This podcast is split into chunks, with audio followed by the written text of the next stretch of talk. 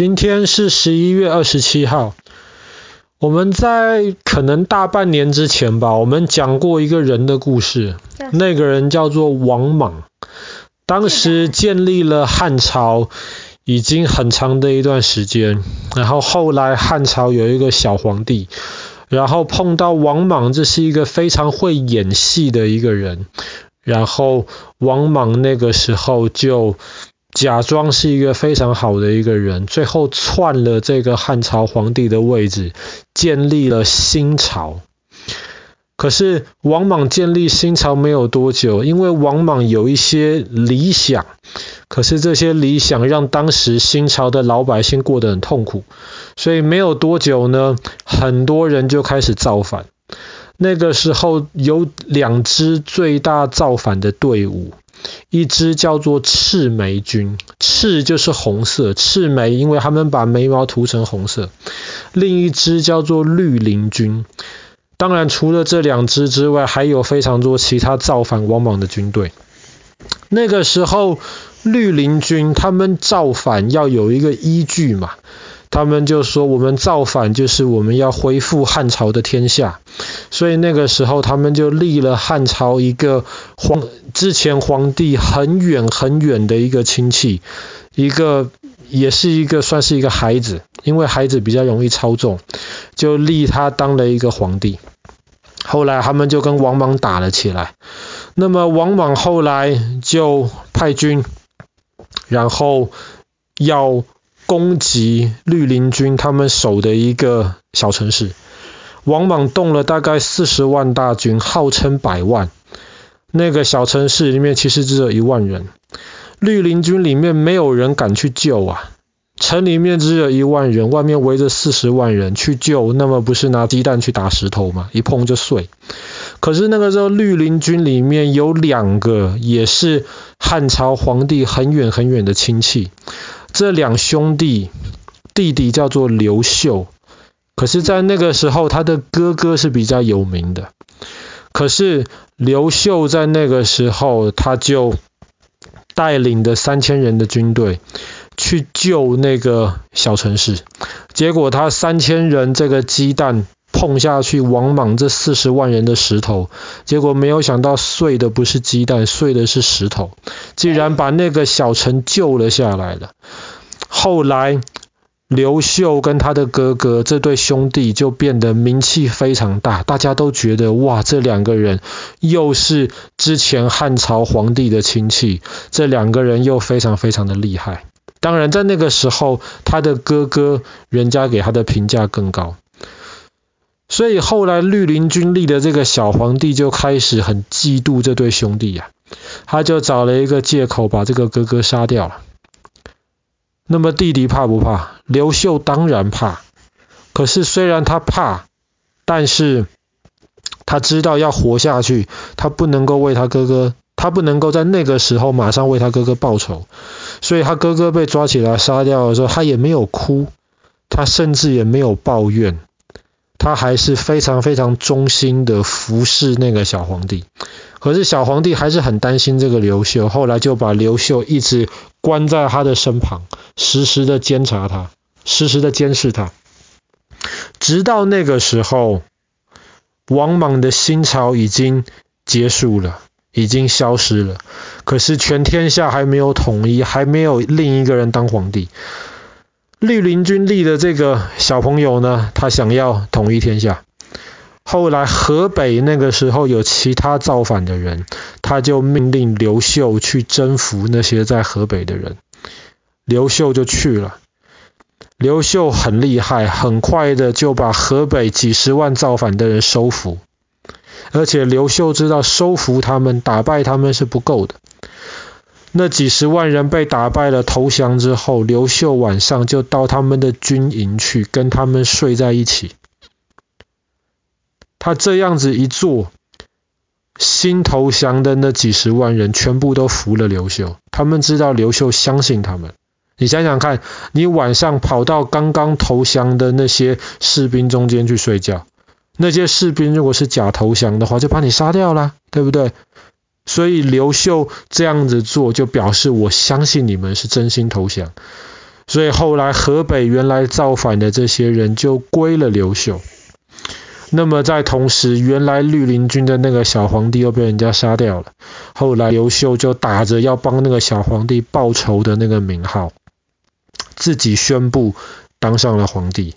他其实本来也是汉朝皇帝很远很远的亲戚，所以刘秀建立的这个新的朝代，其实还是叫做汉，只是原来的那个汉朝叫做西汉，刘秀建立的，大家就叫他东汉。那为什么分西汉跟东汉呢？西是因为其实原来汉朝的首都是在长安，现在叫西安呐、可是你如果看地图的话，长安是在西边。刘秀建立的这个汉朝叫东汉，他在西元二十五年的今天，十一月二十七号宣布把东汉的首都定在洛阳。洛阳这个地方在长安的东边，所以大家就把洛阳为首都的这个刘秀建立的汉朝叫做东汉。当然，也有人说叫前汉跟后汉，因为一个在前面，一个在后面。不过，大多数人还是称之为西汉跟东汉。讲到洛阳这个城市，其实你知道，中国历史上有很多古都啊。就是有很多朝代被拿来当当首都的，比方说像我们知道北京，现在虽然是中华人民共和国的首都，可是北京也是古都。清朝的首都在北京，明朝很长的时间首都在北京，元朝的时代首都也在北京，所以过去几百年其实首都基本上都在北京。西安很有名。比方说汉朝西汉的首都就是在长安嘛，就是现在的西安。唐朝的首都也在长安。可是如果真的要比有名的话，中国历史上哪一个城市当首都最长的时间，最多的朝代用它当首都？其实答案不是北京，也不是西安，洛阳。答案就是洛阳。洛阳大概有快一千五百年的时间，都是中国不同朝代的首都。当然，现在大家比较少讲到洛阳这个地方，可是，在以前呐、啊，在以前洛阳这个地方其实是位置非常非常好的。它其实，在黄河南边。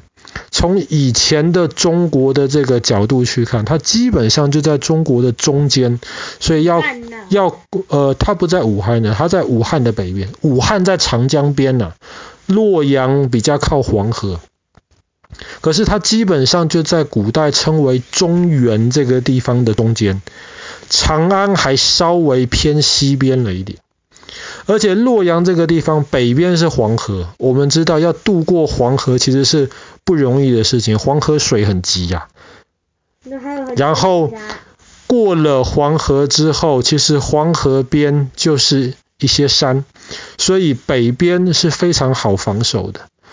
那么洛阳的南边其实是两条河，洛阳的东边、西边其实都是山，有那些关口。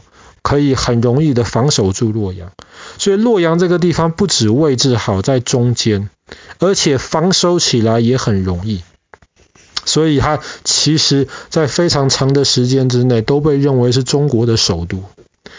那么刘秀为什么在西元二十五年把首都定在洛阳呢？那其实是因为当时西汉的时候，到后来长安已经变得。就是那种气氛就变得不太对了，有很多有钱但是又不知道每天在干什么的人，加上后来王莽的新朝首都也是定在长安，那么你想想看，新朝末年整个天下大乱，很多人造反嘛，绿林军、赤眉军，还有一些其他造反的人，他们每个人造反都是想带兵打到长安去啊。所以后来，当刘秀建立起呃东汉的时候，长安其实已经变得非常非常的败坏。所以那个时候，刘秀就又把中国的首都从长安搬回到了更久以前是首都洛阳这个地方。那么其实洛阳它的影响力还不只是在中国而已。日本在很长的一段时间之内，首都是在京京都这个地方。其实大概你去看地图，也是在日本的中间。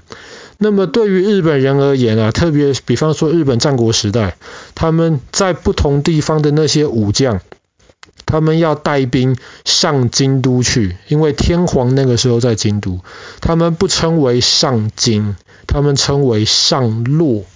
那个洛其实就是指洛阳的那个洛，所以对于日本人而言，洛阳这个首都的这个地位是非常非常高的。那其实，在后来有一些朝代，比方说唐朝，唐朝的首都当然是在长安，这个没有什么好说的。但是唐朝的时候，其实洛阳也是被认为是陪都或是第二首都。那么在武则天的那个时代，其实武则天就把首都到了洛阳去，只是因为后来武则天的这个周这个周朝失败了，结束了，又变回到唐朝了之后，首都才又被搬回到长安去。所以看来首都常常搬来搬去。首都常常搬来搬去，因为主要是看谁掌权，谁当政嘛。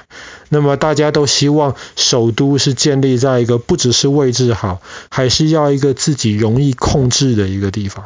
比方说像当时明朝的首都一开始是在南京，可是后来为什么被永乐大帝搬到北京去？